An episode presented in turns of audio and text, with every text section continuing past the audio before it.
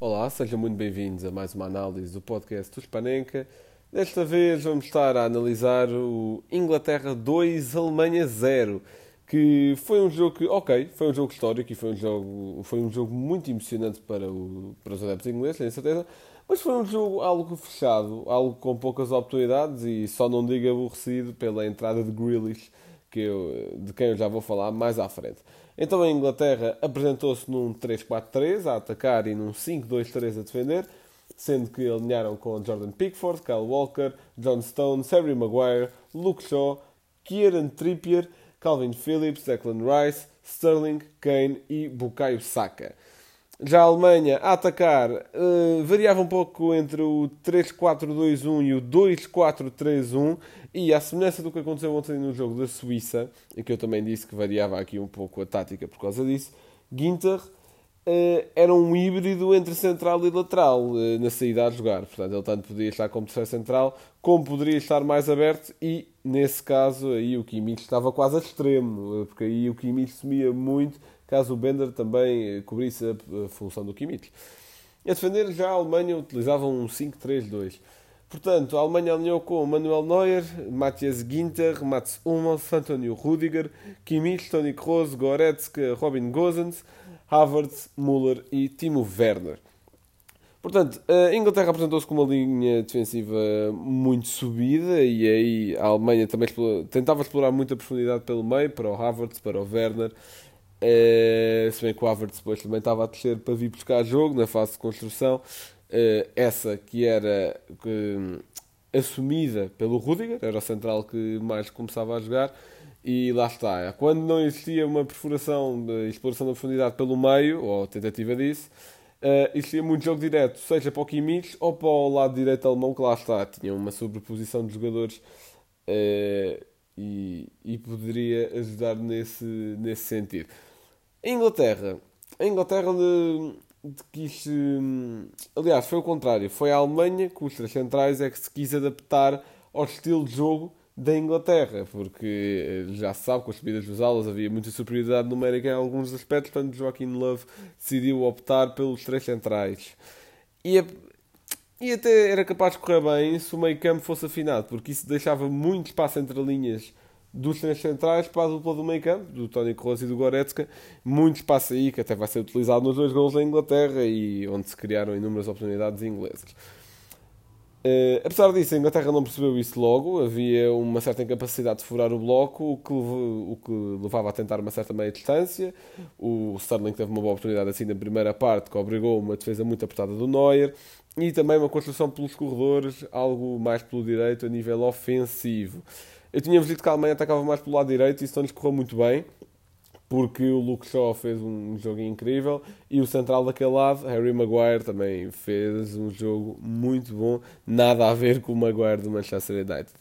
Portanto, eh, foi um jogo bastante fechado, com poucas oportunidades, como eu já tinha dito.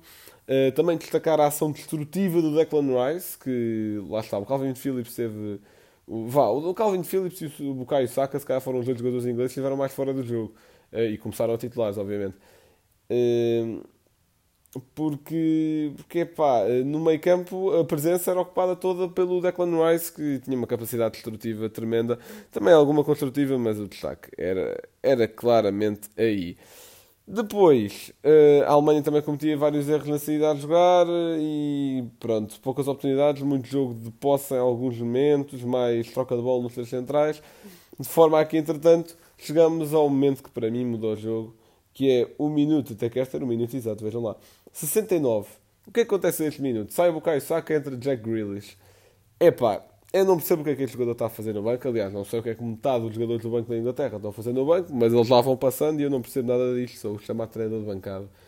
Mas, epá, eu não percebo como é que o Grealish não é titular de caras, porque teve logo impacto no jogo. Eu bem vos disse que a Alemanha tinha muito espaço entre linhas e que a Inglaterra não estava a saber utilizar. Jack Grealish entrou, fez isso. Uh, na jogada do primeiro gol, aos 75 minutos, o Sterling, ok, que é numa interiorização do Sterling começa, que ele passa por dois, acho que até o próprio Tony Kroos e Goretzka, uh, mas que depois deixa em Kane, que depois deixa em Jack Grealish, que temporiza muito bem. E uh, eu acho que um jogador português naquela situação teria rematado, mas não, ele temporiza, atrai e solta na esquerda para o Luke Shaw, se não me engano, exatamente, para o Luke Shaw, que cruza para o Sterling.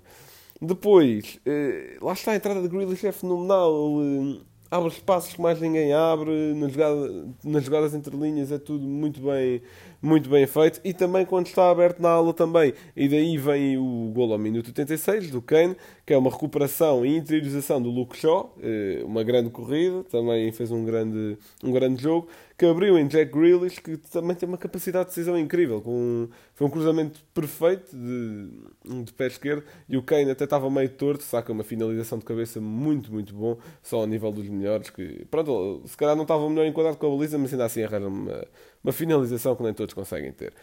A partir daí o jogo parte-se um pouco, é a bola para a Alemanha a tentar, tentar o tudo por tudo. E aliás, ainda há, ainda há uma situação entre o primeiro e o segundo gol da Inglaterra em que o Müller fica isolado, que até é uma falha, eh, um atraso falhado do Sterling. Mas, mas lá está, isso não foi bem mérito alemão, se calhar mérito na forma como, se, como o Harvard se entregou nessa jogada e, e conseguiu chegar à bola. Portanto, uh, destaques daqui. Pronto, é o último jogo do Joaquim Love na, na seleção alemã e, e, tentou aqui uma abordagem tática diferente para parar um pouco o ataque de Inglaterra. Uh, isso podemos dizer que em parte resultou, porque só sofreu o gol aos 75 minutos, mas achava muito espaço que explorado mais cedo uh, teria sido a morte do artista, mas capote mesmo. Do lado de inglês, é, vê-se uma defesa muito, muito sólida. A Inglaterra acho que ainda não sofreu nenhum gol neste Campeonato da Europa, ou sofreu foi só um e, e vê-se coisas aqui promissoras, só que lá está. Faltou muita veia criativa até a entrada de Jack Grealish e acho, e acho que é importante estar sempre alguém em campo com essa capacidade. Ou Foden ou Mount, mas de preferência Jack Grealish. Já vi que o Foden também tem de encaixar aqui em algum sítio, uh, mas acho que Jack Grealish é que tem mesmo de ser titular. Uh, quanto ao homem do jogo, epá, ah, e nem destaquei o que eu se calhar até vou dar ao homem do jogo que é o Pickford, que também teve várias intervenções importantes. O Maguire também fez um jogo muito bom. Eh, o Shaw também sempre muito presente. O Sterling estava um pouco, eh, um pouco saído do jogo até o momento do golo. Epá, eu posso estar a ser polémico, mas eu vou dar mesmo dar ao Grealish, porque sem ele o jogo não tinha, não tinha desequilibrado. Vou dar mesmo ao Grealish, mas foi um jogo muito bom pela maior parte do, dos jogadores ingleses. E a dica para o Fantasy, vou dar Sterling, porque lá está, foi o único jogador inglês que já marcou golos neste europeu e parece que há uma certa. Ou melhor, era até ao gol do Harry Kane. E parece que há uma certa, usando aqui termos do Sporting, há uma certa estrelinha para com o Sterling e, e, e este europeu. Portanto, eu apostaria por aí. Muito obrigado por terem ouvido. Vão acompanhando o europeu e divirtam-se que é para isso que o futebol serve. Um abraço.